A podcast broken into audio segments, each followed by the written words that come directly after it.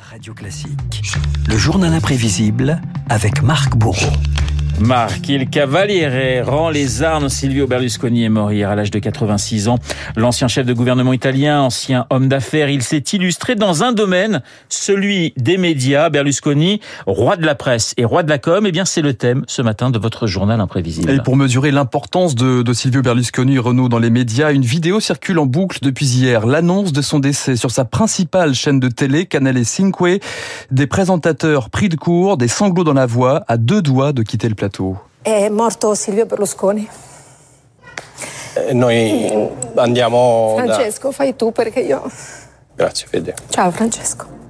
Berlusconi, la plus grande fortune d'Italie, qui a bâti son empire dans la capitale de Verdi, Milan, là où le roi du béton se transforme en roi des médias. Fin 70, l'État abandonne son monopole. Le redoutable homme d'affaires fait irruption sur le petit écran. Allegria, vi parlo dagli studi di Tele Milano e precisamente dallo studio 1. Télé Milano, puis trois chaînes nationales, le tout réuni dans un empire, Mediaset et un géant de l'édition Mondatory, béton, strass et paillettes, définition de la, de la télévision par Silvio Berlusconi en 78. En Italie, il n'existe qu'une télévision et elle n'est pas privée. Nous allons faire une télévision qui divertit avec calme. Comme un petit enfant qui s'amuserait dans un monde meilleur.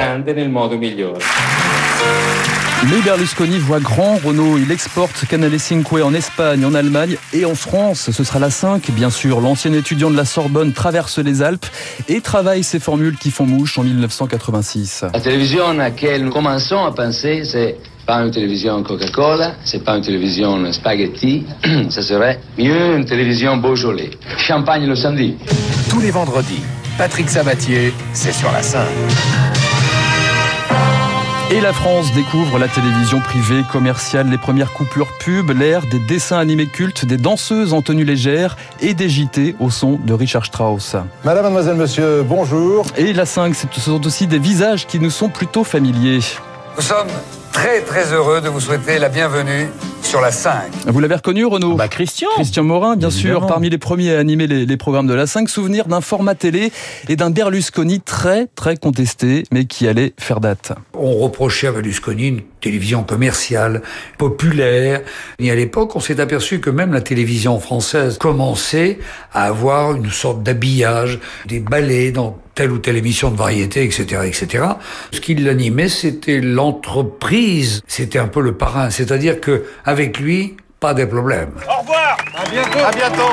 Pas de problème. Jusqu'au 12 avril 92, la 5 s'arrête. Faute de public, faute de soutien politique. François Mitterrand prononçait ce soir-là l'éloge funèbre du projet de son ami Silvio Berlusconi. Dans le 5, il y avait beaucoup de talents, des journalistes de grande classe, d'excellentes émissions. Mais l'État pouvait-il se substituer à cette entreprise privée? C'était impossible. Et c'est là que se trouve la cassure. Viva l'Italia, l'Italia che ha scelto di credere ancora in questo sogno. Berlusconi, c'est l'homme d'affaires qui sait rebondir toutefois Renault. C'est logiquement sous les projecteurs, sous le feu des projecteurs, qu'il se lance dans les législatives victorieuses de 94. Ho scelto di scendere in campo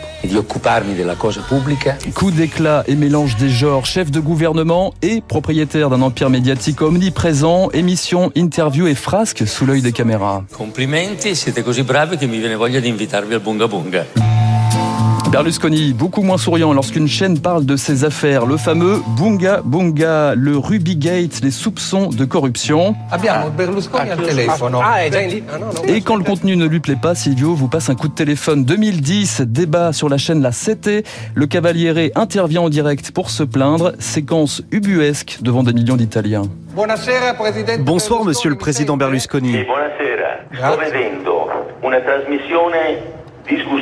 Votre émission est méprisable, vile, répugnante.